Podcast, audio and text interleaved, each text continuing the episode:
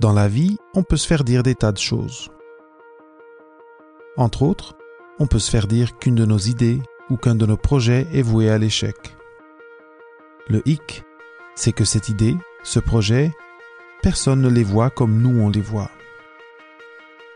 Dans cet épisode de Papa PhD, Elodie Chabrol partage son parcours académique et professionnel et parle du rôle qu'ont joué la curiosité et la persévérance dans sa transition vers l'univers de la communication scientifique. Les gens me disaient comment tu sais que ça va marcher? Et je disais bah je vais tout faire pour que ça marche en fait.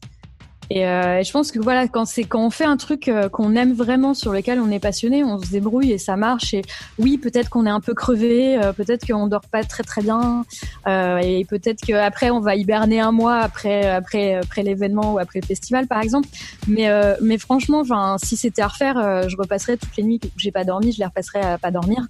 Si on fait ça sur son temps libre, faut se dire que les gens du labo n'ont rien potentiellement à nous dire. Bienvenue à Papa PhD avec David Mendes, le podcast où on explore les carrières et la vie après la maîtrise ou le doctorat avec des invités qui ont eu des cheminements particuliers et qui ont des histoires uniques à raconter sur comment ils ont fait leur place dans un monde où les règles sont en constante évolution. Préparez-vous à sortir des sentiers battus et embarquer dans un nouvel épisode de Papa PhD.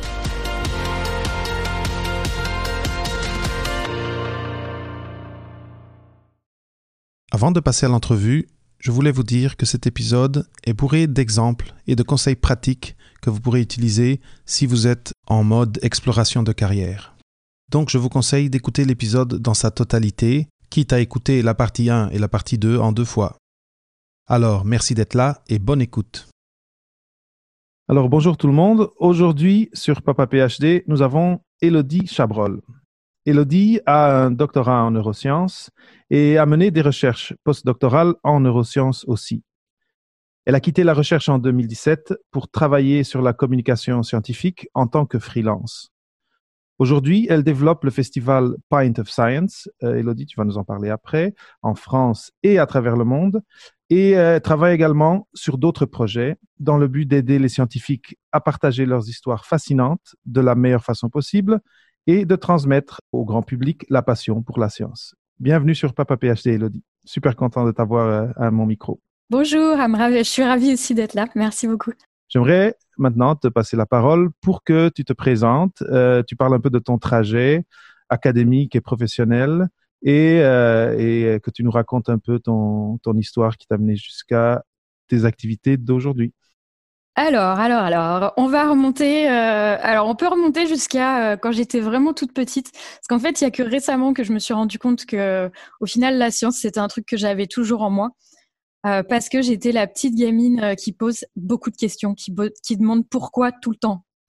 Euh, et du coup, je me suis dit, c'est vrai qu'au final, la science, parce que parfois on me demande d'où ça vient, est-ce que c'est une découverte, est-ce que euh, c'est un livre euh, que tu as lu ou quoi. Et c'est vrai qu'il n'y a rien eu de tout ça, mais c'est vrai, c'était plutôt une curiosité que j'ai toujours eue, on va dire. et puis, bah, je suis partie en fac, à la fac, faire de la bio. Et à l'époque, je voulais vraiment être prof au lycée. Euh, et donc du coup, je suis allée voir l'orientation de la fac au bout de, de deux ou trois ans euh, donc euh, de, bio pour leur demander qu'est-ce que je devais faire, plutôt de la bio, plutôt de la géologie, etc. Et là, on m'a dit, ben, en France, pour être prof au lycée, en fait, il faut l'agrégation. Et euh, c'est un concours. Ils m'ont dit, mais euh, c'est un peu compliqué, tu devrais plutôt faire une thèse. Alors, en vrai, c'est pas plus facile de faire une thèse. Euh, moi, j'étais, j'étais juste, euh, j'étais juste, je pense, super naïve et je me suis dit, ah ben d'accord, euh, je vais plutôt faire une thèse puisqu'on m'a conseillé de faire ça.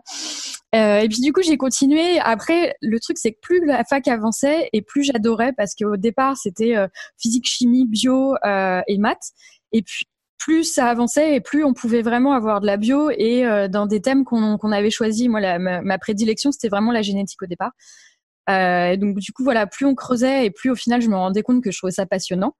Et puis euh, l'amour, euh, donc euh, je suis tombée en amour pour euh, la recherche en master 1 en fait, où là j'ai fait mon premier stage en laboratoire et qui était le stage parfait. J'ai eu une directrice de thèse juste géniale. je travaillais avec des, des, cellules de fibroblastes. Donc les fibroblastes, c'est des cellules de juste sous la peau humaine. Donc c'était vraiment un enjeu de se dire là, je suis dans un labo, je, je travaille avec des cellules humaines de, gens qui ont donné qui ont donné leurs cellules pour, pour qu'on fasse des recherches dessus. C'était fou. Enfin, pour moi, c'était la première fois que je travaillais en labo. On me laissait travailler là-dessus. Euh, et puis euh, les chefs de ce labo étaient géniaux parce qu'ils avaient toujours leurs portes ouvertes et on pouvait on pouvait venir s'asseoir et discuter pendant des heures. Euh, et donc c'était vraiment génial. Et donc voilà, j'ai adoré la recherche. Du coup, j'ai décidé de continuer sur une thèse, comme j'avais décidé de faire au départ, sur l'épilepsie. Donc au départ, le fil rouge, ça a vraiment été la génétique. J'ai fait un M1 de génétique, euh, du coup une thèse M2 et thèse euh, de génétique. Euh, donc du coup, en, voilà, en stage de M1, c'est trois mois à peu près. Et, et le M2, en fait, il y en a qui commencent déjà leur, leur recherche de thèse en M2. Généralement, on peut commencer comme ça. Après, on passe l'oral et si on a une bourse, on peut continuer dans ce labo-là en M2. Oh, en thèse, pardon.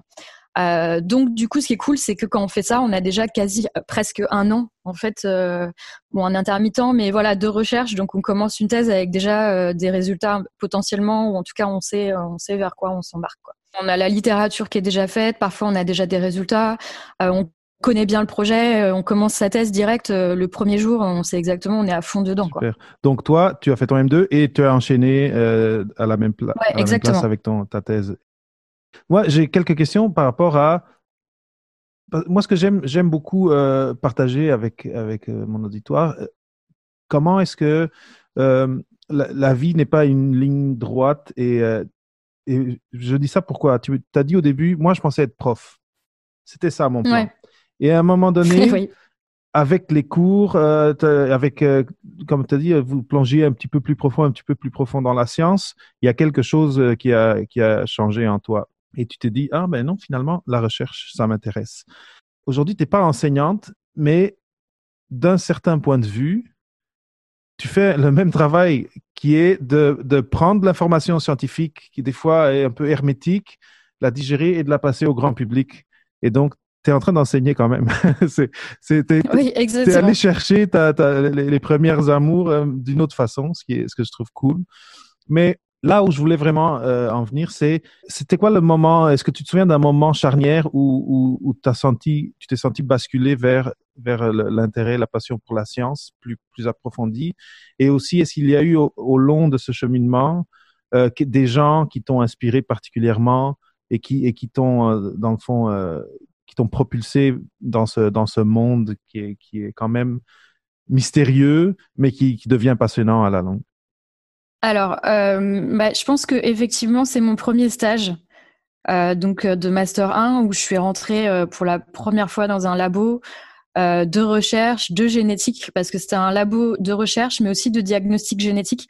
Donc, ça gardait vraiment l'application hyper proche de nous, c'est-à-dire que j'étais dans un laboratoire de recherche, mais à côté, il y avait des vrais gens qui faisaient diagnostiquer leurs embryons, leurs bébés, leurs enfants, voire même les adultes euh, sur certaines pathologies. Donc ça restait vraiment hyper réel en fait ce que je faisais. Et, euh, et là, je pense qu'effectivement, euh, rentrer là-dedans, avoir donc il y, avait cette directrice de thèse Isabelle Brun-If qui a été mais fantastique du début à la fin. Et je pense que c'est grâce à elle vraiment que je suis complètement tombée dans la science.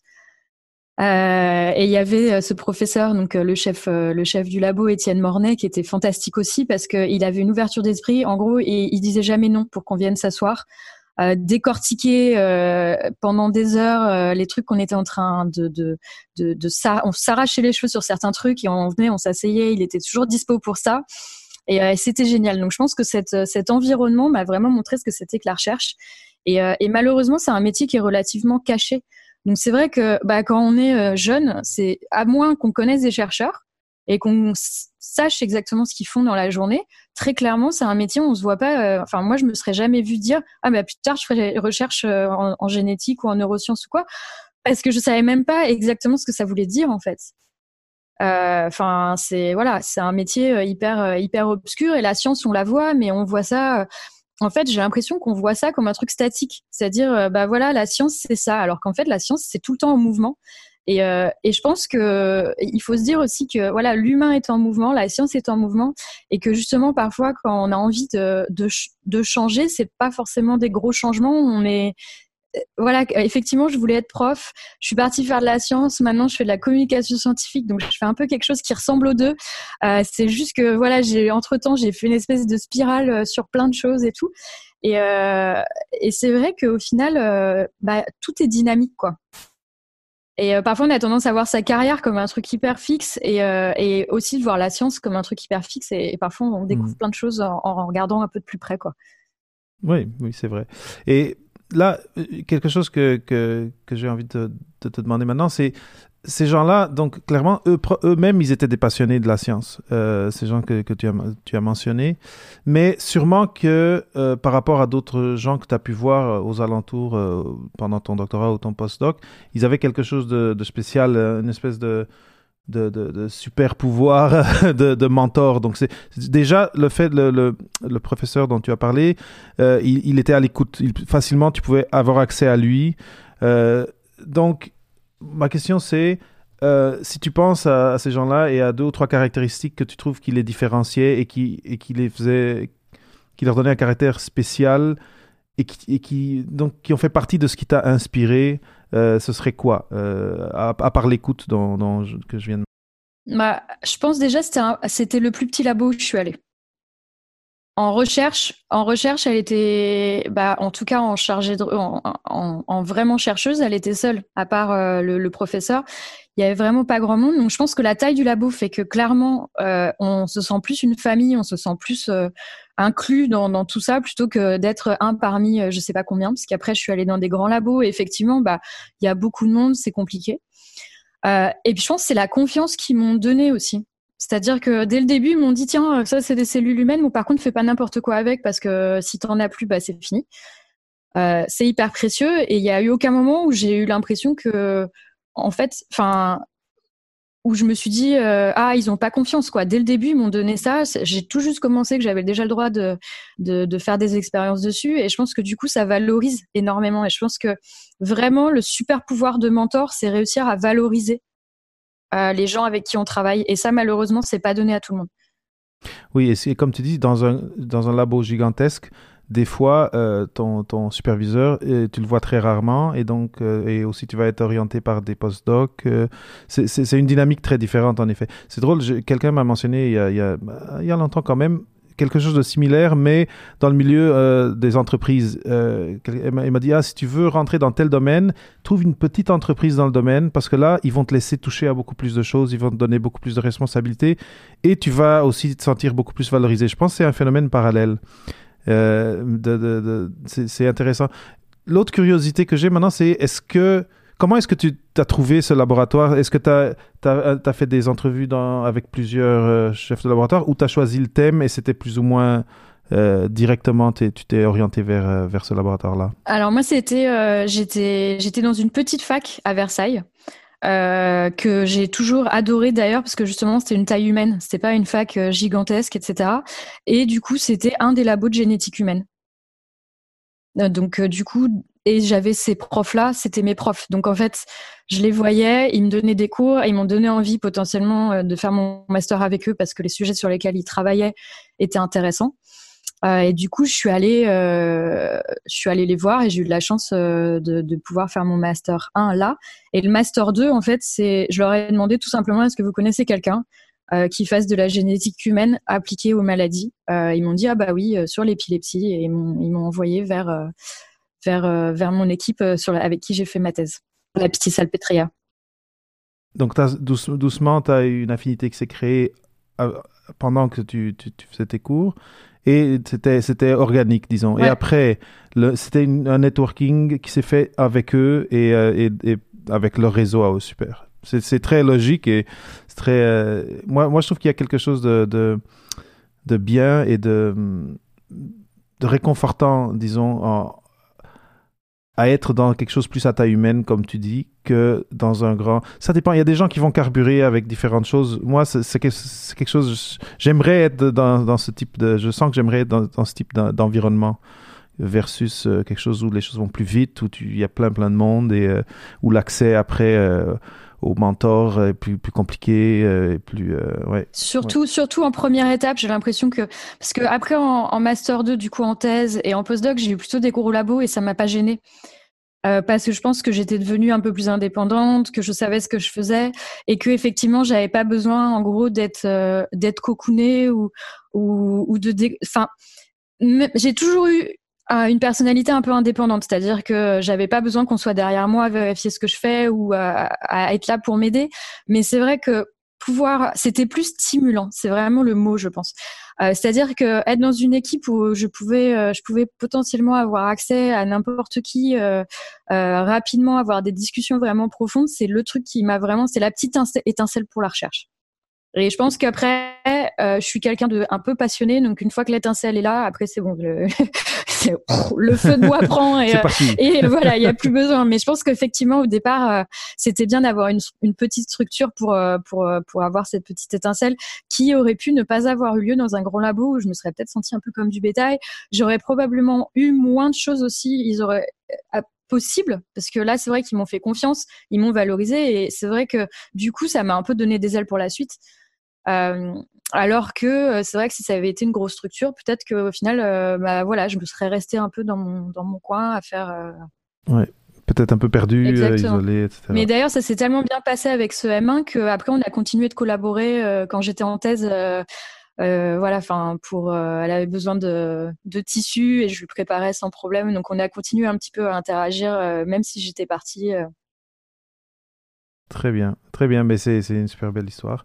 Et, euh, euh, là, maintenant, parce qu'après, on, a vu qu'en 4 ans, tu as fait quand même beaucoup, tu as produit beaucoup en termes euh, scientifiques. et, là, je, me demande, la Elodie qui était au doctorat en train de travailler, travailler, pipeter, etc., qu'est-ce qu'elle faisait d'autre dans, sa vie d'Elodie, pas scientifique? Euh, là où je veux en, où je veux en venir, c'est des, intérêts, des hobbies, peut-être des habitudes de, je sais pas, du sport, du yoga. Qu'est-ce que tu faisais pour maintenir ton, ton autre côté, euh, ton autre partie du cerveau et de, de, ton esprit? Alors, euh, je faisais, déjà je donnais des cours, mais bon, ça, ça, reste un peu dans le, dans le boulot et dans la science. Euh, ce que je faisais beaucoup à l'époque, que je fais beaucoup moins parce que Pint of Science, j'ai moins le temps. Euh, je faisais beaucoup de, je fabriquais plein de bijoux, je cousais, euh, voilà, je fabriquais des bijoux euh, généralement sur mesure au labo quand quelqu'un avait un mariage, allait à un mariage, on me ramenait la robe et je fabriquais le collier qui allait dans les couleurs, etc. je faisais ça, j'aimais bien la photo et la rando. Donc euh, voilà. Ah, donc là, tu couvres tout la créativité, l'activité physique, la rando, c'est un peu une méditation. Ouais, euh, exactement. La rando dans la montagne. En fait, euh, je me suis cassé les genoux il y a 20 ans, donc quand j'étais vraiment très jeune. Et, et du coup, il y a plein de sports que je peux pas faire. Je peux pas courir, je peux pas, je peux pas faire trop de sports violents, etc. mais du coup, je nage et je marche depuis toujours, en fait. Donc, du coup, effectivement, en thèse, l'été, parfois, je partais en rando en montagne. Euh, je continue. D'ailleurs, euh, voilà, enfin, ça c'est un truc, euh, un truc que j'adore faire. ça fait du bien, savoir se, se couper en fait de, de tout ça. ça, voilà, ça faisait vraiment du bien. Et d'ailleurs, je continue rando et un peu photo. Donc, Ok, ben oui, ça, ça, on peut. Si, si tu peux, arrête pas parce que. Ah oui, oui, mais je pense, j'en ai besoin en fait. et ce qui est drôle, c'est que plus ça va et plus je suis connectée et plus je, je profite de ces moments. Par exemple, là, la semaine prochaine, je vais partir en raquette pendant une semaine, faire une rando raquette. Wow. Et euh, je sais très bien que même si j'ai du network euh, dans la montagne, je vais mettre de toute façon mon téléphone euh, sur off parce que je pense qu'il faut savoir vraiment prendre ces moments pour soi, débrancher, pour revenir mieux après quoi. Très bien, très excellent. Et, là, donc j'imagine qu'avec tout ce que tu dis, euh, les choses se sont bien passées. Ouais. Euh, tu as eu un doctorat quand même euh, où, bon, comme tout le monde, tu as dû devoir optimiser des techniques, essayer des choses qui n'ont pas marché. Euh, ouais. la, la, raison pour laquelle je pose la question, c'est que souvent quand les gens qui considèrent, imaginons qu'il y a des auditeurs qui considèrent est-ce que je, je, vais faire un doctorat, est-ce que ça va être facile, euh, et parce que dans les médias, qu'est-ce qui sort souvent? C'est ah tel résultat est sorti c'est merveilleux regardez ça change la face de la science. C'est ça. Un petit commentaire sur ça sur le, réel de la science et euh, c'est toujours important parce que il faut il faut euh, c'est pas casser l'image. La science, c'est super beau. Comme tu disais, c'est. C'est dynamique. C'est dynamique, mais, c'est, mais chacun, chacun fait une petite pièce du Lego. C'est ce que j'aime bien expliquer parce que souvent les gens se disent Ah oui, mais on me demande euh, Ok, euh, tu étais chercheuse, mais est-ce que tu as trouvé? Donc, ça, c'est le truc qui m'énerve à chaque voilà. fois. parce que à chaque fois, j'explique aux gens J'ai trouvé, mais c'est pas un truc euh, nécessairement, je vais pas avoir un prix Nobel pour ça, mais dans mon domaine, je considère que bah, j'ai avancé. ouais, non, mais cette, cette, cette, question à chaque fois me rend folle. mais effectivement, alors le, le, vrai de la science, c'est que je pense qu'il y a à peu près sans dire de bêtises, il y a à peu près 75% de trucs que j'ai faits qui sont partis à la poubelle. En thèse, et alors euh, en postdoc, je pense qu'on monte à du 80-90%. Mais c'est important de le dire Exactement. parce que l'image qui sort dans les médias, c'est d'autres choses, c'est le prix Nobel, le ci, le ça. Exactement. En fait, c'est un processus difficile, c'est un processus répétitif, c'est très long. Et euh, surtout, alors en neurosciences, euh, en plus, moi j'ai vraiment, vraiment cherché les embrouilles. Euh, je travaillais en neurosciences et en plus j'ai fait beaucoup d'in vivo, donc euh, travail sur animal. Et le travail sur animal, euh, bah, enfin, juste pour expliquer tout simplement, je travaille sur des rats épileptiques. Je travaillais sur des rats épileptiques, notamment en postdoc. Et, et du coup, on, on, posait des petits appareils pour enregistrer leur, leur, leurs EEG, donc électroencéphalogramme, l'activité électrique du cerveau. Et ça, c'est tout bête. Euh, c'est un truc qu'ils sentaient pas. Euh, voilà, ça, ça les gênait absolument pas. Sauf que les rats passent leur journée à se gratouiller et euh, que deux fois sur trois, ils m'arrachaient le truc. Et ils m'arrachaient ça. Généralement, je, je, devais les enregistrer pendant deux ou trois mois. Ils m'arrachaient ça généralement au bout d'un mois ou un mois et demi. Euh, donc du coup, bah, l'expérience, euh, tout ce que j'avais enregistré, c'était poubelle parce que euh, c'est des, coordonnées dans le cerveau qui sont vraiment bien précises. Une fois qu'ils arrachent ça, c'est foutu. Et, du coup, faut tout recommencer de, zéro. Et donc c'est des mois entiers comme ça d'enregistrement, parfois d'analyse, bah, qui partent à la poubelle. Et, c'est vrai que faire faire de la recherche, ça ça donne comme trait de personnalité, en tout cas ça renforce si jamais on l'avait avant ou ça, ça le crée si on l'avait pas, la résilience et l'adaptation. Parce qu'effectivement, euh, il voilà, on passe beaucoup de temps à refaire et re-refaire. Et ça, euh, quand, quand ça marche, et quand ça marche, on refait pour vérifier que, que, que, tout marche bien et que voilà, on fait jamais une seule fois en recherche, bien sûr. On fait, on teste. Et puis, si ça marche, on reteste, reteste, reteste pour être sûr que le résultat, c'est pas du hasard, quoi. Voilà, que, si quelqu'un, un autre labo veut répéter ce qu'on a fait, ils vont être capables Exactement. Et, que, ça, et que ça, ça va être reproductible. Très bien. Maintenant, quand on a un, petit résultat, parce que comme je disais, c'est une petite pièce d'un grand Lego, quand on a notre petite pièce, quand même, il y a des moments où on, on ben déjà, un, on peut se réjouir d'un résultat quand il est confirmé, mais après, on va à des conférences, on va présenter des posters. Euh, c'est comment cette expérience pour toi? Et euh, peut-être est-ce que ça, ce, cette expérience-là a eu des retentissements après sur euh, ton, sur ton euh, entrée dans le domaine de la communication scientifique. Alors, je pense qu'en fait, euh, ce qui est drôle, c'est que je, je, suis rentrée dans la communication scientifique, mais en fait, c'était pas un truc que je voulais nécessairement absolument faire. comment dire, d'une façon consciente, mais je pense que ça a toujours été enfoui au fond de moi. C'est-à-dire que je parle beaucoup. C'est ce qu'on m'a souvent dit. On m'a dit, mais la communication, c'est parfait pour toi. Tu parles beaucoup autant que ce soit ton métier. et euh, je parle beaucoup. J'aime bien, j'aime bien communiquer. J'aime bien partager des infos. J'aime bien rencontrer des gens. Et euh, donc du coup, effectivement, les, les, les conférences, moi, c'était un moment que j'adorais. Euh, networker, rencontrer plein de gens, aller voir tout ce que les gens faisaient. Surtout, c'était aussi un moment. Et c'est là que je pense que au fond de moi, j'avais de la communication scientifique euh, qui était là, mais je m'en étais pas rendu compte. C'était le moment où je pouvais sortir de mon de mon petit sujet et euh, aller voir plein d'autres choses. Et généralement, alors mes chefs probablement euh, euh le vivraient mal s'ils écoutaient ce que je suis en train de dire là, mais c'était le moment où en fait je pouvais enfin euh, passer du temps à, à, discuter avec des scientifiques et apprendre des choses sur autre chose que l'épilepsie, mais tout en restant sur de la neuroscience. Mais voir, j'aimais bien aller dans les dans les conférences et justement tout sauf l'épilepsie. Aller voir, euh, j'adorais aller voir les posters les plus fous sur euh, les, euh, les trucs les plus improbables. Les futurs les futurs ignobles. Oui, oui, oui, Mais j'adorais ça parce que vraiment, ça me faisait du bien. Et, et je pense que, en fait, c'est ça vraiment la différence. Et c'est ça le, le, chemin que j'ai fait à partir d'un moment qui était, qui était irréversible. C'est que plus j'ai mis le pied dans la communication scientifique, plus au final, j'ai appris à, avoir plein d'infos sur plein de choses différentes, mais d'une façon plus forcément un peu plus superficielle. La recherche, en fait, on sait vraiment plein, plein, plein, plein de choses, mais sur un sujet minuscule, tout petit sujet. Mais par contre, on creuse super profond, mais sur un tout petit carré, quoi. Et, euh, et quand, en fait, quand j'ai mis pied dans la communication scientifique, ce que j'adorais, c'est pouvoir avoir des infos sur tout, sur plein de choses, sans nécessairement, bien sûr, avoir tous les détails ou quoi, mais euh, pouvoir comprendre plein de sujets, en fait. Et du coup, ces conférences-là, je pense que c'était déjà, je m'en rendais pas compte, surtout qu'à l'époque, quand j'ai euh, quand j'ai commencé la, communication scientifique, ça va faire euh, ça va faire sept ans le 14 euh, ou ça a fait sept ans le 14 avril, 14 février, suivant quand vous écouterez le podcast. mais du coup, à l'époque, c'était pas quelque chose de si développé que ça. Donc c'est vrai que c'est pas un truc où je m'étais dit ah tiens je vais faire ça, mais par contre au fond de moi c'était un truc que je faisais déjà sans en avoir conscience. Et donc, c'est, quand tu dis que tu as mis les pieds dedans, c'était quoi Est-ce que c'était pendant ton postdoc? Est-ce que c'est arrivé euh, C'était une tu as fini le postdoc et tu as fait une transition vers euh, la communication scientifique? Comment ça s'est passé? C'était quoi ton, premier événement, ton premier projet? Alors, j'ai rejoint, en fait, euh, donc j'ai rejoint Pint of Science le 14 février.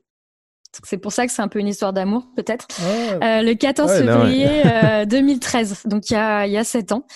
Euh, au tout début, en fait, Pint of Sense était en train de se créer. et du coup, j'ai reçu un mail sur ma boîte mail de proposant en fait de rejoindre l'aventure. Et ça, ça faisait un mois tout juste que j'avais commencé mon deuxième postdoc. Donc, en fait, j'ai rejoint Pint of Science en même temps que j'ai commencé mon deuxième postdoc. Et pendant quatre ans et demi, j'ai fait les deux en continu, en parallèle en fait. Donc pendant, c'est pour ça que ouais, c'est vraiment un travail de longue haleine. Parfois on me dit ah t'as de la chance, euh, euh t'es parti euh, de la science, il y avait Pint of Science. Ouais, j'ai quand même travaillé deux jobs pendant quatre ans et demi en fait. Mais on va un peu parler de Pint of Science et de, ce qui s'en vient au printemps en France. Euh, à la deuxième partie euh, de, notre, entretien. Euh, mais tu peux quand même expliquer un petit peu c'est quoi Pint of Science, comment c'est né, étant donné que tu étais là à la genèse. ce serait intéressant un peu de raconter cette histoire et peut-être aussi de comment tu as tu as su que ça existait et, comment c'était quoi tes premiers pas vers participer dans, dans, ce festival qui maintenant est dans, sa, dans son année Septième année? Huitième Septième année, c'est huitième édition, mais oui. Huitième édition. Euh, alors, euh, attends, euh, on reprend. Comment comment j'ai entendu parler de ça? Bah, J'ai reçu un mail. tout simplement, en fait, ils étaient vraiment en train tout juste de construire Pint of Science. Donc les, les, deux fondateurs, tout simplement, c'est des scientifiques, ont reçu des gens dans leur labo. Ils ont vu que les gens étaient fascinés par ça. Et ils se sont dit, euh, les gens dans des labos trop compliqués, on va faire venir le labo aux gens. Euh, du coup, de, la science dans des pubs, forcément c'était en Angleterre. Euh, donc voilà, moi je suis à peu près arrivée à ce moment-là. Et l'idée vraiment de Pint of Science à l'époque, c'était en Angleterre, en fait, il y a une tradition du festival qui est énorme. Il y a des festivals type festival de musique Glastonbury, par exemple. C'est un festival de musique en deux heures. Les places sont toutes vendues. Euh, sachant que le line-up est pas euh, est pas euh, officiel. On ne sait pas qui va venir jouer, mais en deux heures, toutes les places sont prises. Et c'est vraiment un phénomène. Et l'été, en fait, au printemps-été, en Angleterre, il y a des tonnes de festivals. Et Pint of Science, l'idée, c'était vraiment de se dire ça. Plein de scènes, plein de, de, choses en même temps pendant trois jours. Donc vraiment comme un festival de musique où ça se passe partout dans tous les sens en Angleterre. Et du coup, moi, effectivement, j'ai vu ce mail passer. Euh, là où j'ai eu vraiment un bol de fou, c'est qu'au départ, c'était euh, un mail pour gérer un événement euh, sur le cerveau à UCL, donc University College London à Londres. et puis au moment où je les ai appelés, la personne qui gérait tous les événements de UCL venait juste de dire qu'en fait, c'était trop de boulot et qu'il ne pourrait pas gérer ça. Et, et, là, les fondateurs aiment bien raconter le coup de fil qu'ils ont eu avec moi parce qu'ils ont, ils ont eu peur d'un côté et d'un autre côté, ils se sont dit, bon, on verra bien. Donc, euh, on a eu un coup de fil. Ils m'ont, voilà, je les ai appelés. Donc, ils m'ont expliqué euh, le concept. J'étais là, ok, euh, ok. Et en fait, ils, m'ont expliqué les trucs. Ils m'ont expliqué ce qu'ils avaient besoin de que je fasse. Il y avait des réunions tous les mois, tous les 15 jours pour discuter de la création du truc, vraiment. Et en fait, moi, à l'autre bout du fil, j'étais là, ok, ok, ok. il paraît qu'en fait, tout le coup de fil, j'étais là, ok, ok. Alors moi, je prenais mes notes, j'étais là, ok, ok. Puis à la fin, je dis, bon, bah, il y avait une réunion samedi d'après. Je dis, ok, bon, bah, samedi.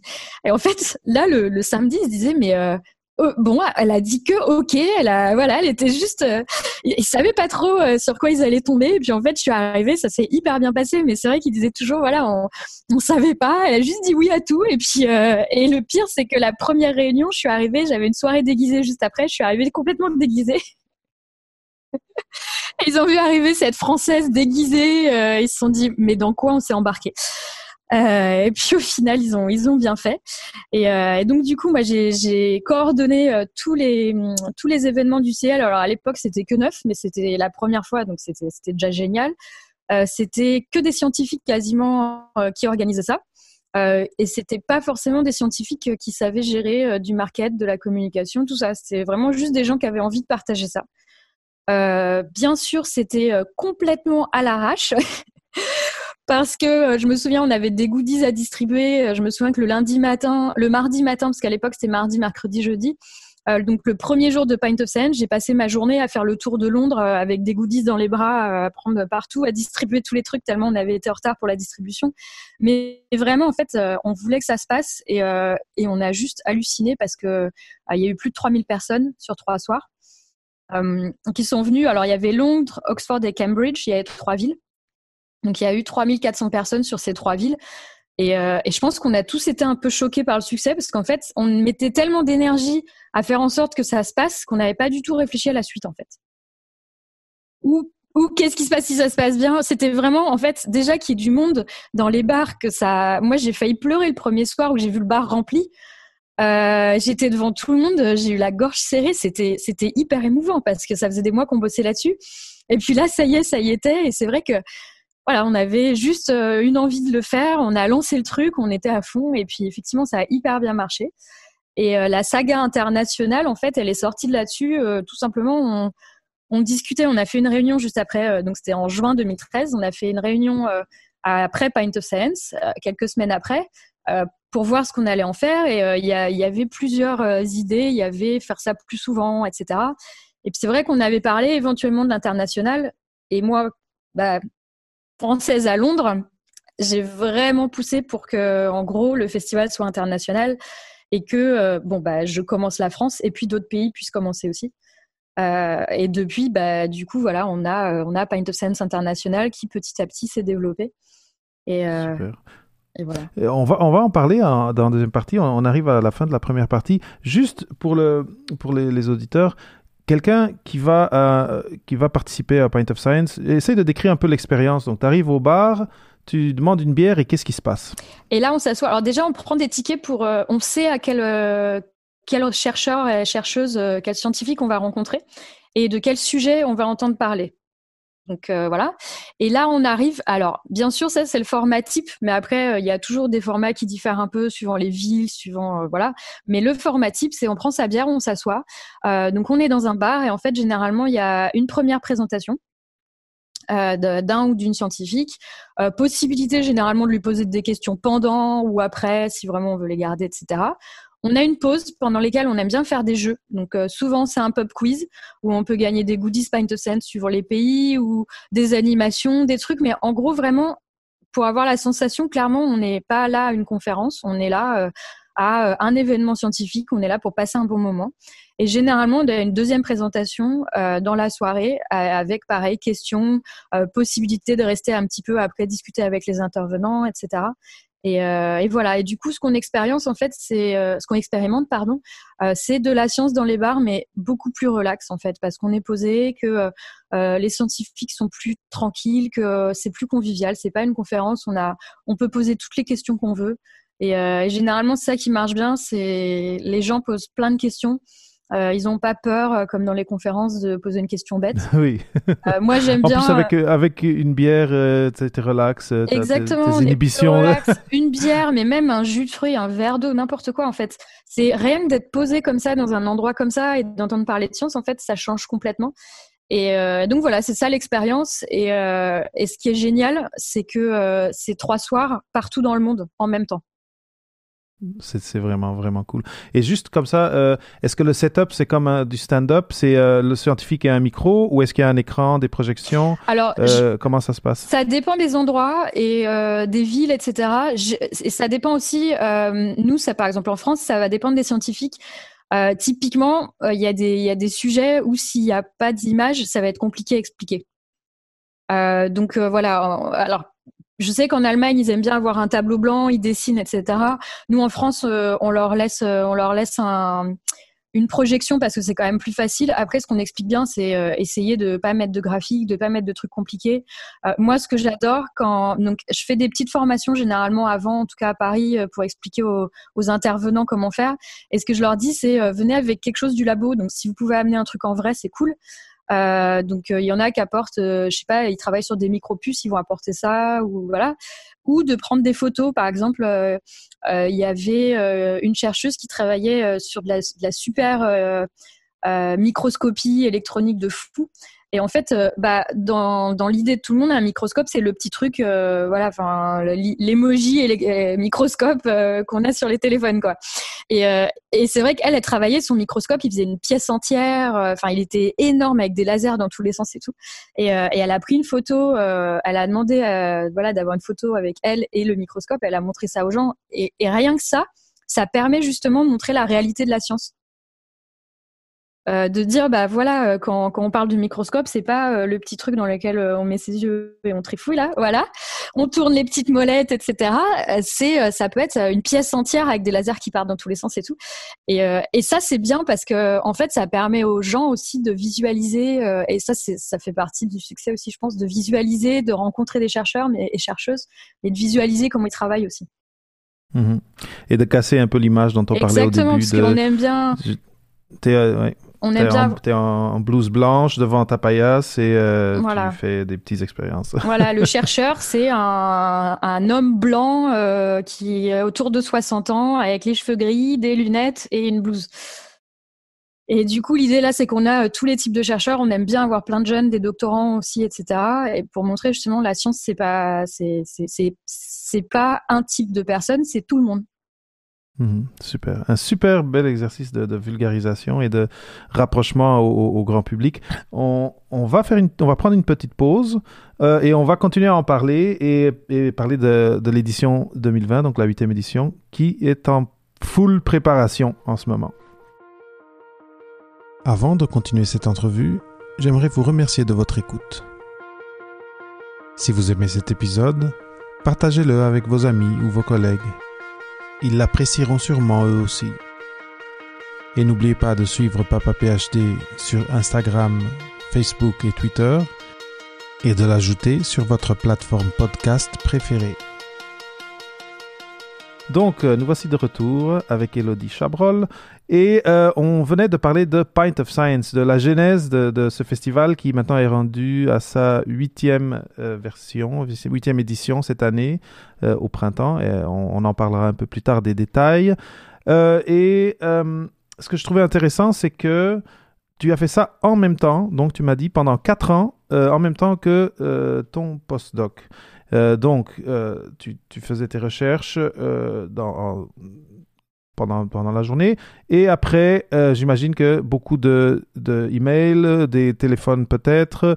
tu parlais tantôt d'aller s'occuper de, du merchandising, des, comment tu disais des... Ouais, les goodies. les goodies, c'est ça, les choses comme ça. Donc, il y avait quand même du travail à mettre là-dedans, mais clairement, c'est un projet qui te passionnait. Donc, tu trouvais l'énergie intérieure pour, après tes heures de recherche, faire ça en plus. Euh, est-ce que, est-ce que euh, tu pourrais un peu euh, nous parler de comment, comment est-ce que, est-ce que ça a eu une influence sur tes, au, laboratoire avec ton superviseur et aussi qu'est-ce que ça t'a apporté de plus euh, en termes de peut-être de networking, de, des gens que tu as croisés, juste pour... Euh, parce que souvent, quand on est en recherche, on pense que il faut juste avoir la, tunnel vision, comme on dit en anglais, et ne pas mettre un orteil à l'extérieur de sa recherche. et clairement, tu as, été capable de, et de faire ta recherche et de, développer ça, même qu'aujourd'hui, c'est clairement, c'est une de tes activités centrales. Euh, donc, comment ça s'est passé? Comment tu as fait? Comment tu t'es organisé pour que ça marche? Alors, euh, déjà, je suis très, je suis un peu hyperactive. Donc, euh, ça aide. Euh, ça aide bien. Euh, j'ai pas d'enfant non plus. J'avais pas d'enfant non plus à l'époque, donc ça aussi ça aide bien. et en fait, ça dépend complètement. Il y a eu des, mois où c'était très compliqué parce que bah, généralement mars, avril, mai. donc le festival est en mai. Généralement mars, avril, c'est très très compliqué. ça veut dire peu de sommeil, etc. Mais en fait, c'est tellement quelque chose qui me passionnait qu'effectivement, euh, ça me dérangeait pas. C'était devenu un hobby, quoi. Ça me dérangeait pas de passer euh, un dimanche, euh, enfin le dimanche dessus, euh, parce que c'était important. Et puis quand on construit un truc comme ça qui marche, en fait, je trouve qu'en recherche, parfois, c'est tellement frustrant de faire plein de choses et de mettre tout à la poubelle et de se dire, bah là, j'aurais pu ne pas, parce qu'en postdoc, je pense que j'aurais pu ne pas aller travailler les trois premières années, c'était pareil. Hein. Et, et du coup, se dire, là, je, là chaque email que j'envoie, ou en tout cas chaque heure que je passe à Pint of Sand, j'avance en fait.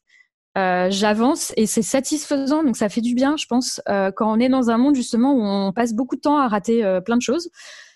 Ça fait du bien d'avoir du positif, sauf que effectivement, au labo, c'était pas perçu super bien au début. Donc voilà, comment j'organisais ça? J'organisais ça le week-end. après, ça m'arrivait le midi de travailler dessus. Euh, je travaillais sur mon ordinateur, je mangeais avec mon ordinateur le midi et j'ai répondu aux mails. Euh, parfois entre deux expériences aussi, quand on attend euh, qu'une centrifugeuse ait fini de tourner, par exemple, bah oui, j'envoyais un mail ou quoi.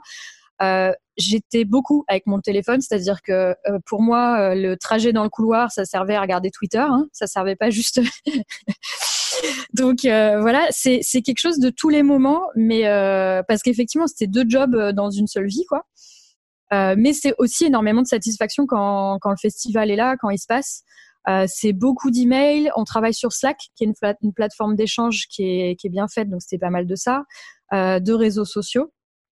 Euh, et voilà. Effectivement, au labo, ils ont, ils étaient pas très fans au début, euh, tout simplement parce qu'ils m'ont dit oui, il faut pas mettre ça dans ton CV. On m'a quand même dit au début.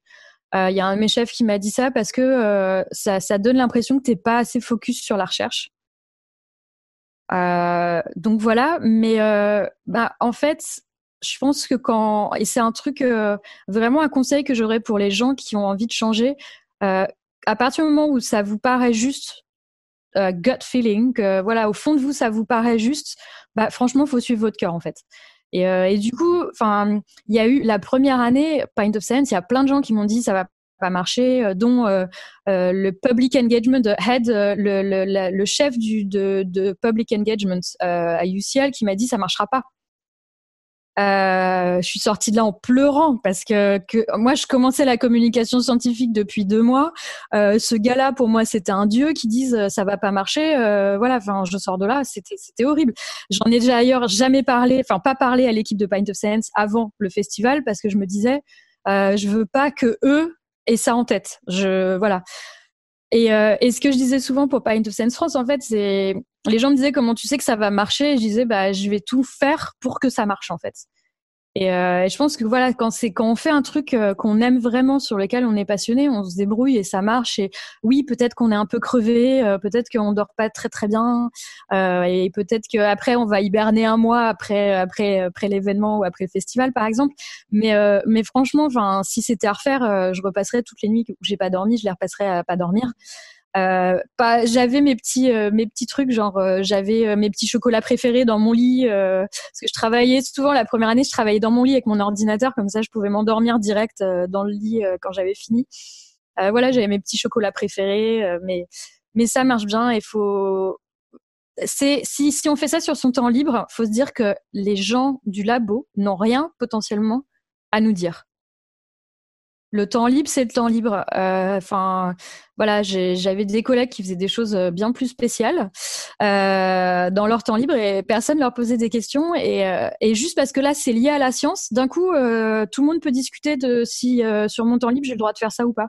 Je trouvais ça un peu, un peu injuste en fait. C'était, mais attends, je passerais toutes mes vacances à aller sur la plage, à ne rien faire et à lire n'importe quoi du des magazines trash, people, machin ça, ça gênerait personne. Mais que je fasse un truc de communication scientifique, là, tout de suite, doit, tout le monde a son avis dessus, quoi. C'est c'est euh, vrai que c'est drôle, c'est un peu injuste. Mais, mais ils, c'est injuste. Mais ils ont eu tort à la fin. C'est ça, c'est ça qui est. Et ils ont eu tort. Exactement. Ils ont eu tort. Et puis surtout qu'à la fin, euh, effectivement, ils m'ont dit ah, si tu pouvais organiser une soirée Pint of Science pour le labo, ça nous arrangerait. euh, bah, ça y est. Ah, ben On voilà. y est donc. Tadam Mais euh, voilà, exactement. C'est vrai, je me suis dit drôle. ouais. ouais c'est, mais c'est, bien. Donc, si, si on est au fond de nous sûr de, de qu'on aime quelque chose, qu'on a une passion et qu'on a une vision. Je pense qu'il y a une, un côté vision. Tu t'imaginais quelque chose que eux, ils n'étaient pas capables de s'imaginer, mais c'est le, leur faute de ne pas être capable de l'imaginer. Et tu as, suivi ta passion, tu as mis le temps qu'il fallait. Et euh, avec l'équipe euh, Point of Science, vous avez réussi à mettre ça en, en marche, c'est génial. Là, j'ai une curiosité. Donc, tu, déjà, clairement, au niveau du, du public, des gens qui, qui vont euh, assister à Point of Science, succès, les gens adhèrent, les gens apprécient. Euh, Ouais. Est-ce que c'est quoi le retour des scientifiques qui vont donner, euh, qui vont faire les exposés, qui vont faire leurs présentations? Alors, généralement, ils sont surpris. Ils sont surpris parce que les gens sont vraiment là pour les écouter. C'est le truc que j'entends le plus souvent, euh, sachant on a fait des stats sur Pint of Sense en France. Euh, la première raison de, de choix de la soirée, c'est le sujet. hein. Ok. Euh, mais les, les scientifiques sont surpris par ça. Ils sont surpris aussi par le calme dans la salle parce que les gens les écoutent vraiment. Euh, je pense qu'ils se sont dit euh, bar égale bruit, euh, je vais parler, mais tout le monde va discuter autour, alors qu'en fait les gens sont là pour écouter, euh, pour écouter le chercheur ou la chercheuse, enfin, le, le ou la scientifique. Euh, et puis parfois aussi euh, ils sont euh, ils sont contents parce qu'en fait ça les fait sortir un petit peu euh, de leur euh, zone de confort et, euh, et de leur façon de voir leur projet en mode, comme on disait tout à l'heure, là, tout petit carré, machin, il faut qu'ils le replacent un peu par rapport à la société, par rapport à plein de choses. Donc du coup, ça leur fait voir un peu la, la, la vision d'ensemble de leur projet, que parfois quand on est en recherche, on oublie un petit peu. Euh, et puis, parfois aussi, il y a des questions, mais euh, toutes simples du public, qui en fait euh, les les font voir les choses d'une autre manière et se, se poser d'autres questions. Et ils nous disent parfois, bah, en fait, les questions les plus simples, euh, ou parfois les questions euh, de, de, gens les plus naïves, entre guillemets, c'est-à-dire euh, de gens qui connaissent absolument pas le sujet, ben, ça nous permet de voir les choses différemment. Et en fait, il y en a qui m'ont dit ça les avait aidés à réfléchir à des projets différemment. Parce qu'en fait, malheureusement, en science, c'est vrai que quand on va à des meetings et tout ça, on va voir des gens qui sont du milieu et à la fin, on a toujours plus ou moins les mêmes questions. Euh, on est un peu dans, dans un, on est un peu en vase clos. On parle avec les mêmes gens, on parle avec euh, le, même domaine, et parfois on a, on a un peu du sang neuf qui est injecté, mais c'est rare. Alors que là, c'est vraiment euh, totalement euh, vision euh, neuve, quoi.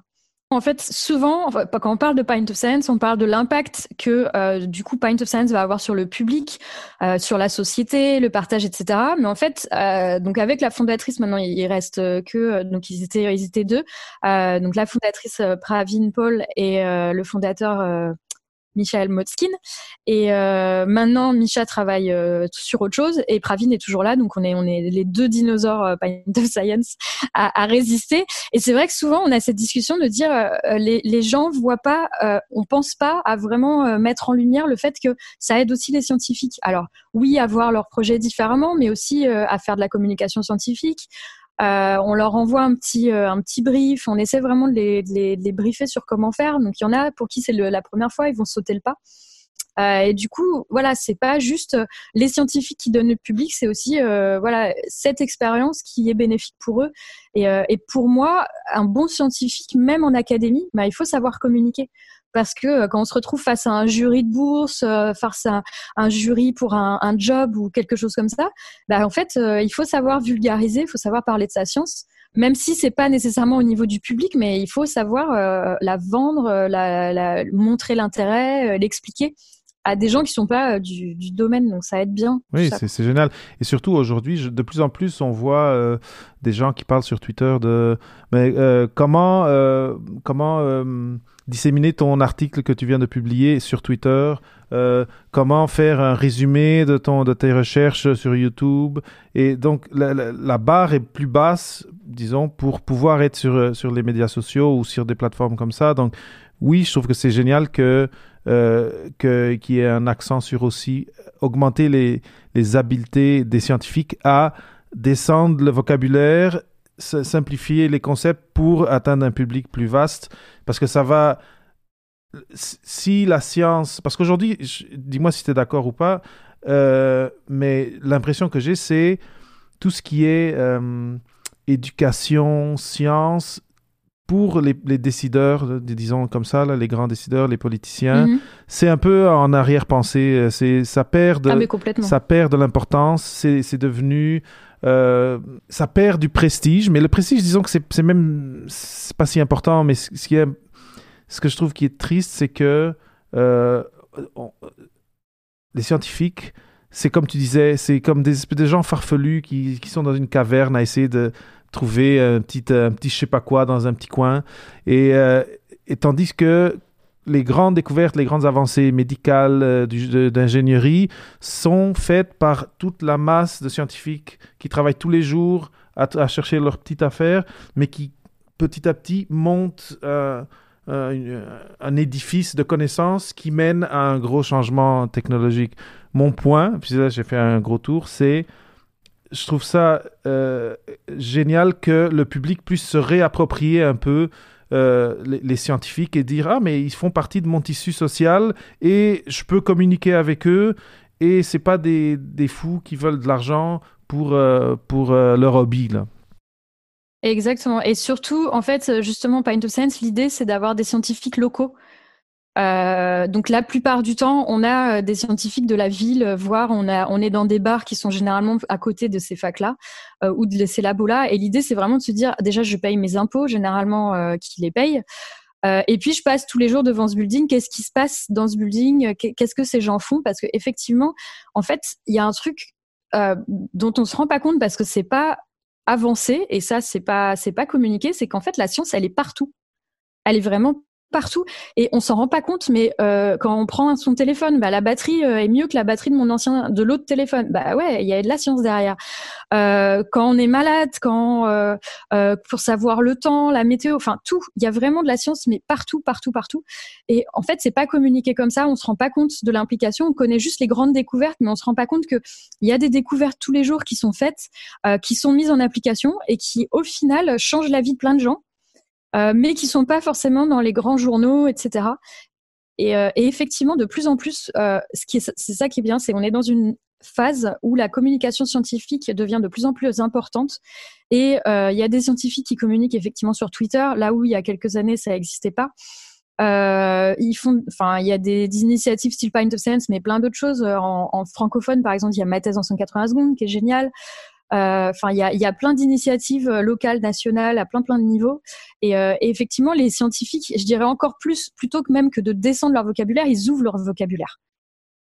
Tu vois, c'est-à-dire on passe pas de, on rabaisse pas, c'est au contraire on ouvre, c'est-à-dire que on est encore plus en mode, voilà, plutôt que d'être dans notre bulle à utiliser les mêmes mots, bah on va, voilà, changer un peu notre façon de faire. S'approprier un vocabulaire plus plus ouvert, plus accessible. Exactement. Mais c'est neuf et ça va mettre du temps. Mais voilà, c'est déjà, enfin franchement, entre la première année de Pint of Sense et aujourd'hui, je vois tellement la différence. C'est, euh, on a un monde d'écart. C'est, enfin, j'ai l'impression d'être une vieille en disant ça. Jadis. euh, mais c'est vrai que, euh, enfin, par rapport à il y a 8, 7 ans, donc quand on a commencé Pint of Sense, euh, c'est complètement différent. Mmh, mmh. Mais c'est moi encore une fois, je trouve ça génial. Euh, je, trouve ça louable que tu as, as plongé là-dedans et tu t'es accroché à cette passion et que année après année, euh, tu, tu euh, en tout cas, tu aides au développement de, de, de, ce beau projet. je vais essayer de, de, de, voir si cette année je suis capable d'aller voir une soirée ici à Montréal. oui. Très intéressant. Maintenant, on a, on a quand même euh, pas mal parlé de Pint of Science. Euh, je pense que les gens ont déjà une belle idée de, de qu'est-ce que c'est. Euh, après, plus tard, tu, tu, leur diras comment faire s'ils veulent, s'ils veulent participer. Mais tu fais d'autres choses aussi. Et j'aimerais en, en, parler un petit peu parce que depuis, donc tu as, tu as fait ton, ton dernier, ton deuxième postdoc, tu l'as terminé en 2017. 2017. Et euh, depuis, tu as continué sur Pint of Science, mais tu as développé d'autres activités. Et je vais te laisser en parler un petit peu euh, parce que parce, qu'elles sont intéressantes. Exactement. Un, truc, c'est pas c'est pas suffisant pour moi, donc. voilà, j'ai lâché le postdoc, j'étais juste Pint of Science. Je me suis dit, mais, mais, mais j'ai qu'une chose à faire, c'est pas normal, ça va pas. Euh, non, et puis c'est aussi parce que, euh, donc effectivement, euh, donc j'ai quitté le labo en 2017. Euh, j'ai commencé, alors j'étais déjà freelance, mais c'est vrai que parce que je suis rentrée en France euh, et du coup j'étais freelance pour euh, l'Angleterre pour développer Pint of Sense International. donc effectivement, la toute première année de freelance, j'ai j'ai fait quasiment que Pint of Science. Et puis, j'ai commencé, alors ça c'est le réseau. Donc clairement, j'ai commencé à rencontrer plein de gens qui me disaient ah mais est-ce que tu voudrais pas bosser là-dessus pour nous ou faire ceci ou consulter etc. Et du coup, au fur et à mesure, surtout que à Pint of Sense on n'avait pas trop d'argent pour du coup 2019.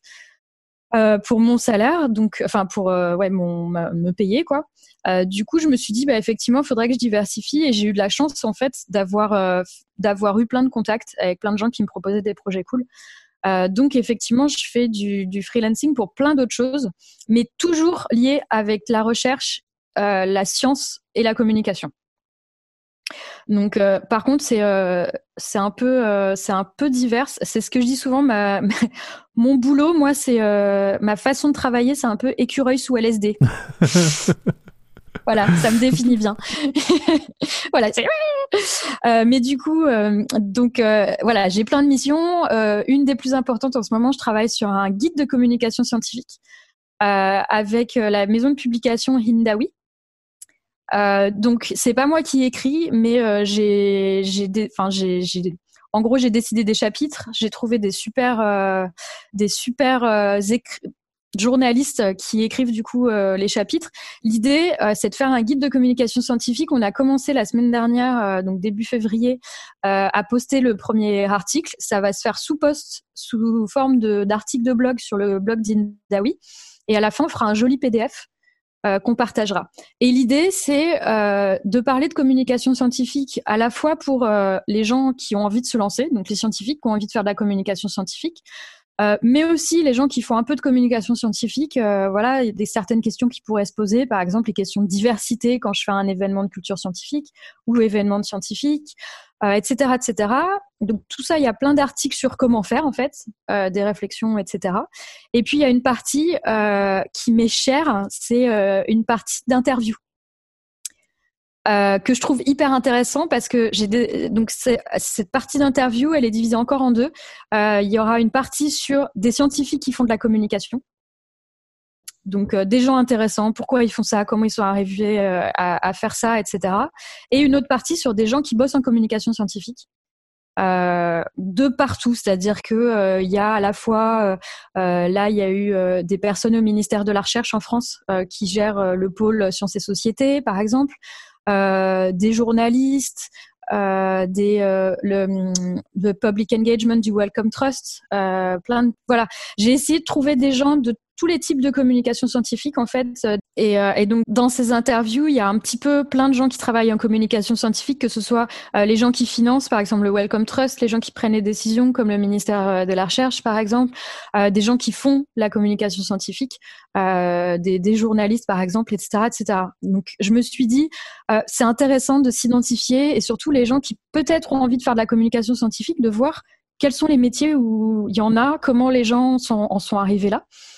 Euh, pour moi, c'est inspirant parce qu'il y a plein plein de gens qui ont envie de faire la communication scientifique, mais qui savent pas vraiment s'ils peuvent passer le pas, quels sont les profils, euh, etc. Et du coup, je me suis dit, ces interviews, ils vont vraiment permettre de, savoir ce qu'il y a derrière euh, un poste qui a l'air intéressant. Mais oui, c'est drôle parce que j'allais te poser une question. Et clairement, quand ça va être édité et publié, ça va être en forme de livre?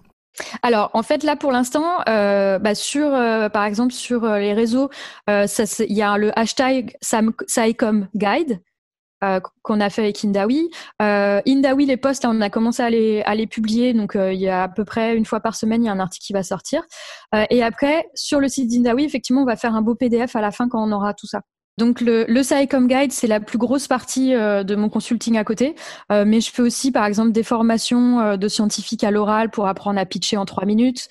je fais du consulting pour certaines boîtes de sciences ou pour certains instituts scientifiques pour les réseaux sociaux, etc., etc. Donc c'est toujours ou du project management pour des événements. Mais en gros, c'est toujours ce que m'a apporté Pint of Science comme compétence que je développe du coup pour d'autres gens. Donc ça tourne autour de cet univers-là, comment comment euh, amener ces habiletés-là et ces, ces ouais, aux gens qui ont, ou aux organisations qui en ont besoin. besoin. Super intéressant.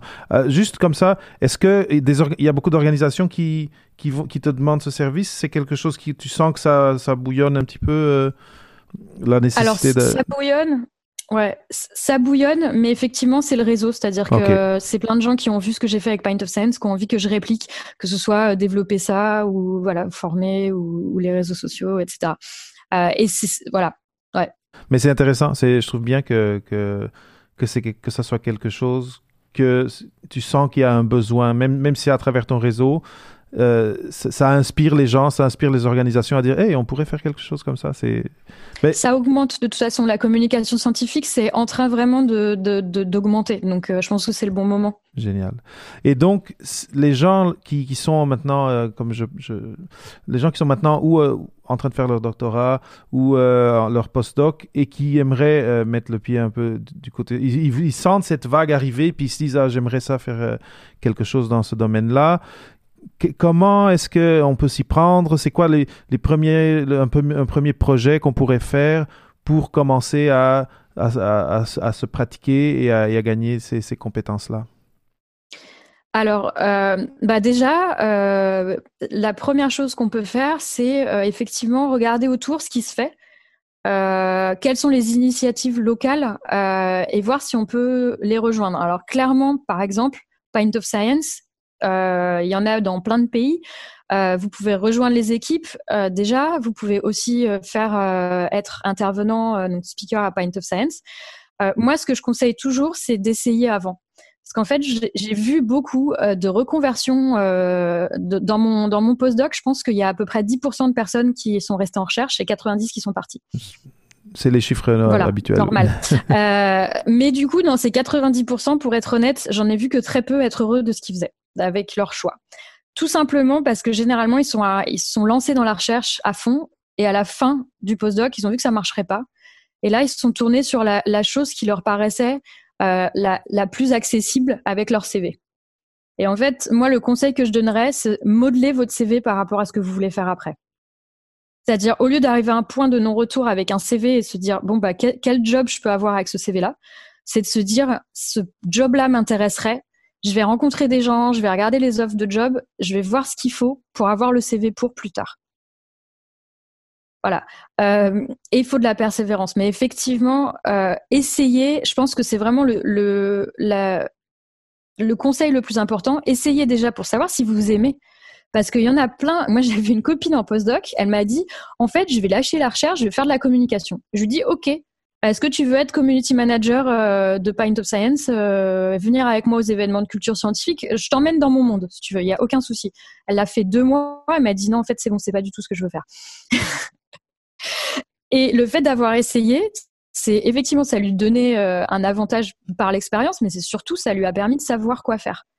Parce que quitter un postdoc pour un job X, si jamais on essaye un truc, ça sera encore plus compliqué d'essayer un boulot, de rester deux, trois mois et de se dire non, en fait, c'est pas pour moi et d'essayer de faire un truc qui a vraiment rien à voir. Et donc, le mieux, c'est d'essayer pour voir si ça nous plaira, euh, voir euh, à quel point on a envie euh, de mettre de l'énergie dedans. Parce que moi, pour le coup, c'était, enfin, c'est un exemple, mais c'est un exemple un peu spécifique parce que j'ai mis énormément d'énergie. mais c'est parce que j'adorais ça. Enfin, ça m'a, c'était un carburant de fou. Euh, c'était un carburant de fou. Et, euh, pour la petite euh, anecdote personnelle, je me séparais de mon mari au moment où Pint of Science, où, je me suis lancée dans Pint of Science en fait. Donc c'était vraiment un moment où limite j'étais en train de construire un truc alors qu'à côté il y a ma vie qui était qui était, en train de, se dissiper en miettes et, et ça m'a vraiment fait du bien je pense. Mais du coup c'est du voilà c'est du temps essayer aussi pour voir euh, quel type de temps c'est, quel type d'énergie ça nous demande. Euh, il y a plein de gens qui se disent euh, ah ça va être génial comme job et en fait ils essayent et, finalement c'est pas pour eux. Donc, essayez de trouver des initiatives locales, euh, des équipes locales. Éventuellement, euh, si vous êtes à fond sur l'écrit, bah, peut-être euh, lancez-vous un blog, des choses comme ça, un compte Twitter intéressant. Il y a plein de comptes Twitter qui participatifs où du coup on peut prendre la main pendant une semaine. Par exemple, Real Scientists en anglais et en France, il y a En direct du labo. Alors, c'est français en France, mais voilà, je pense que vous pourriez très bien faire en, en mode francophone. ça serait intéressant. Euh, je connais pas au Canada, je suppose qu'il y en a plein. Euh, il y a tout ce qui est euh, comme il y a comme SICON. Non, c'est des workshops de communication scientifique. Donc en fait, profitez du moment, je dirais, pour les doctorants. Alors, les doctorants, si vous avez des formations pendant la thèse, profitez-en. Les post-docs, pareil. En fait, si vous avez des formations qui sont incluses, entre guillemets, dans votre, dans votre boulot, prenez-les parce que ça c'est cadeau, c'est génial. Euh, et puis pour ceux qui peuvent euh, un petit peu euh, voilà se permettre, essayez pendant que vous avez un job. Oui, ça sera du boulot, ça sera des soirées, peut-être même vous allez poser des vacances pour aller à un workshop. mais du coup, ça vous permettra déjà de vous démarquer. Donc, si jamais à la fin vous voulez effectivement faire de la communication scientifique, vous aurez des expériences. Ça vous permettra de tester si vous aimez et surtout, ça vous permettra d'agrandir votre réseau qui est au final probablement ça qui vous donnera votre job après. Oui, oui. Donc, un peu étoffer son, son CV pour se différencier après quand tu, quand tu vas être candidat à, un job. Et puis pour savoir ce qu'on aime aussi, parce que dans la communication scientifique, c'est énorme, hein. c'est un sac fourre-tout, il y a des tonnes et des tonnes de jobs différents. Oui, ça peut être plus institutionnel, ça peut être euh, plus... Euh, ça peut varier beaucoup. Oui, oui, oui.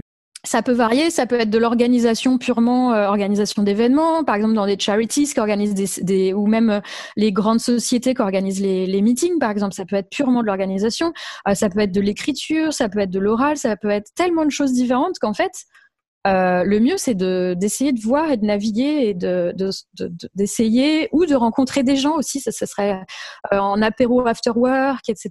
Peut-être euh, même sur Twitter, d'aller discuter avec les gens pour voir ce qu'ils font parce que parfois un job a l'air super et quand on apprend ce que la personne fait jour après jour, en fait, on se dit ah ouais non mais non. Voilà. Non, c'est clair.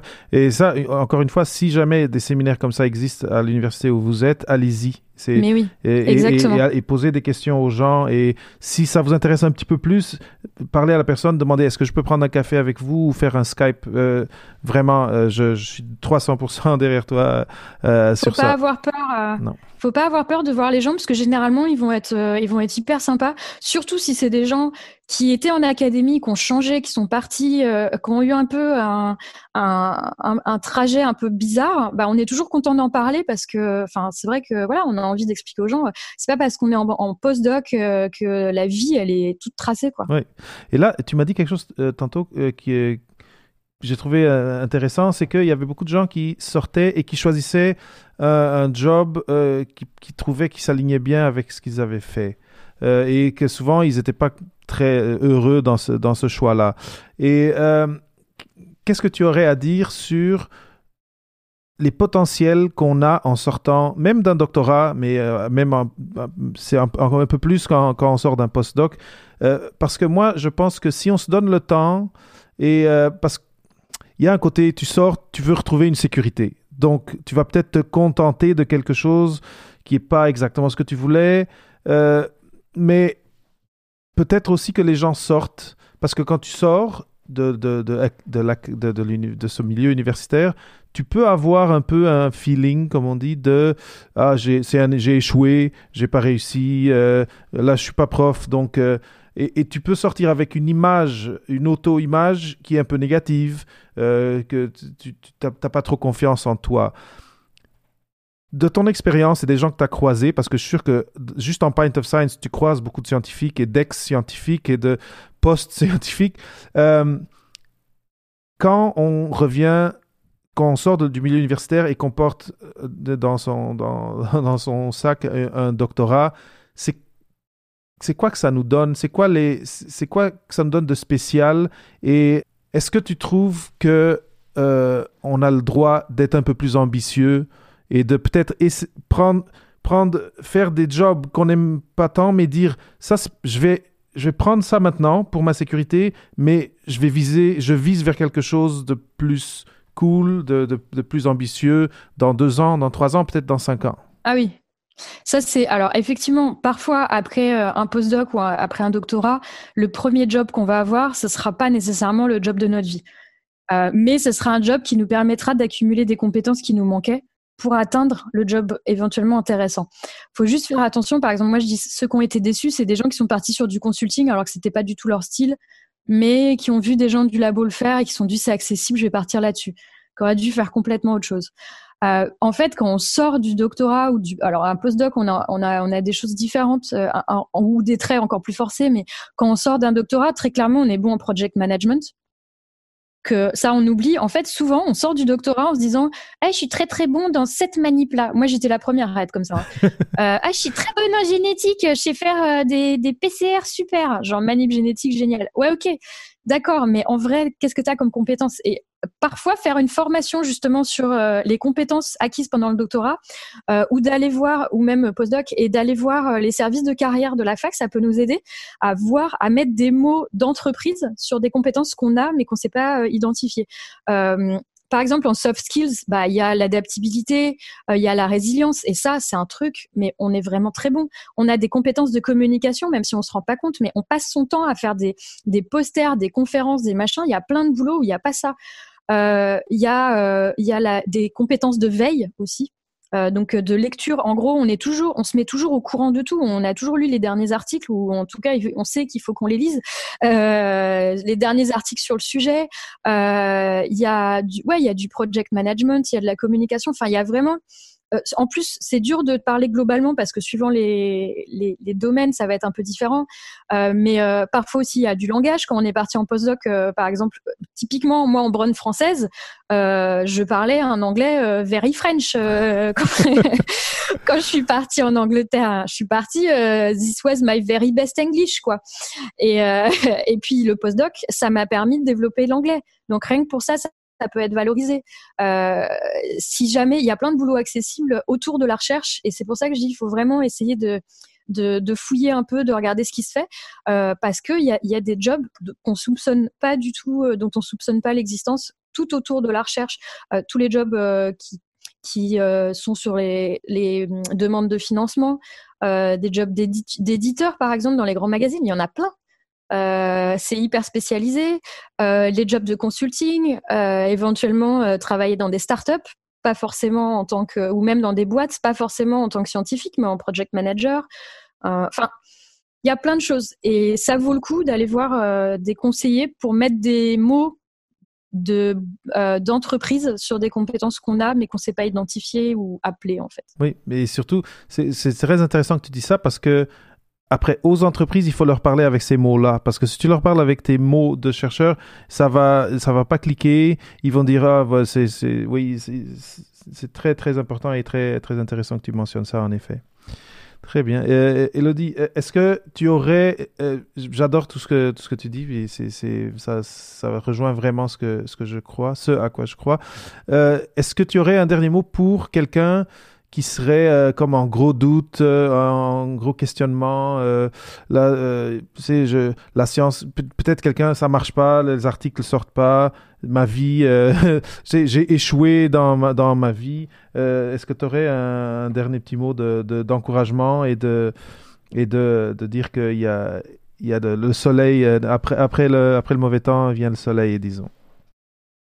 Ouais, faut se dire juste que l'académie c'est pas une fin en soi et que c'est pas un but ultime. Euh, sinon, il y aurait quand même beaucoup beaucoup de gens très très malheureux et que euh, et que au final, on peut très bien être heureux ailleurs et que en fait, euh, parfois, typiquement moi l'académie j'ai loupé, hein, mais au final, ça m'a donné mon job parfait.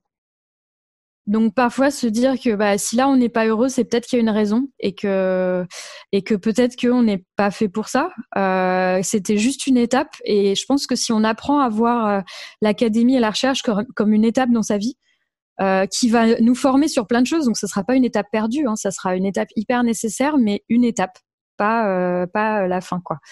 Et, euh, et, du coup se dire que bah voilà euh, oui j'ai pas j'ai pas eu le job de professeur mais ça se trouve le, mon prochain job il va être euh, il va me rendre dix fois plus heureux que qu'un job en académie. Super.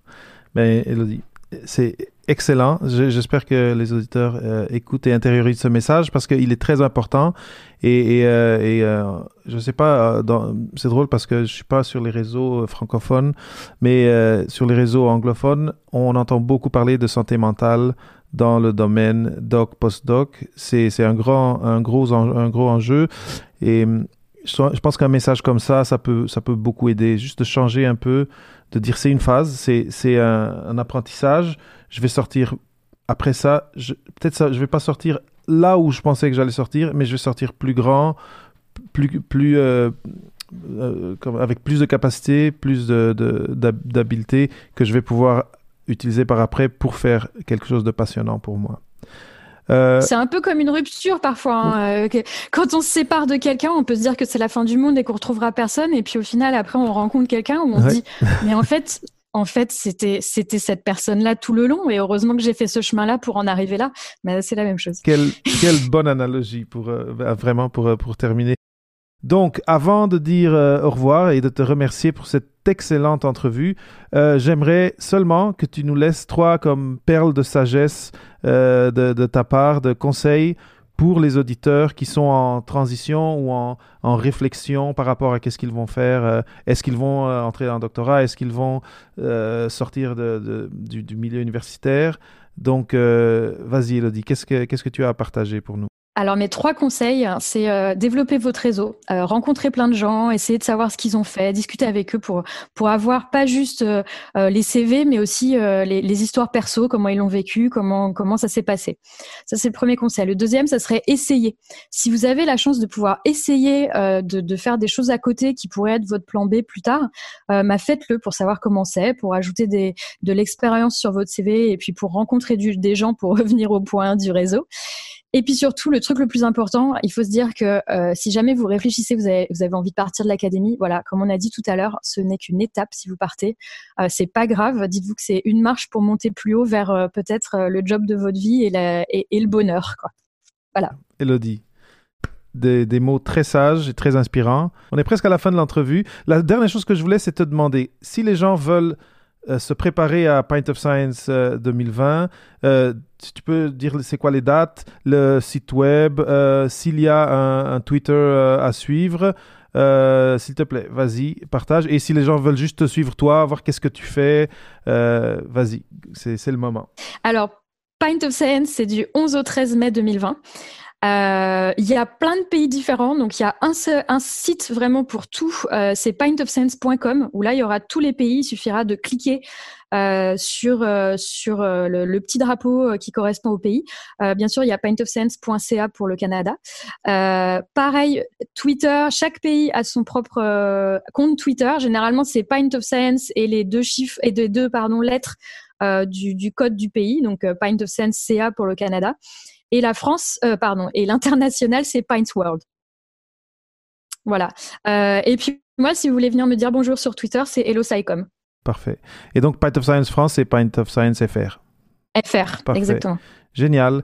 J'espère que, euh, que les auditeurs apprécient la quantité de bons conseils qui ont été partagés dans, dans cet épisode. Je suis hyper content de t'avoir eu à, mon micro.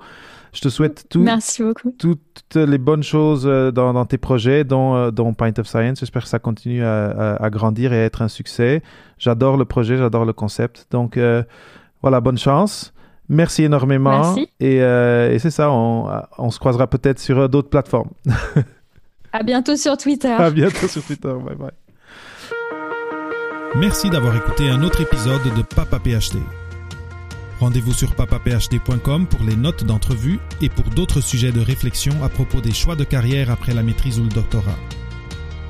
Ça me fera toujours plaisir de partager des histoires inspirantes, des nouvelles idées et des ressources utiles sur le podcast. Donc assurez-vous de vous abonner sur iTunes ou sur la plateforme de votre choix pour être à jour avec nos thématiques et pour connaître nos derniers invités.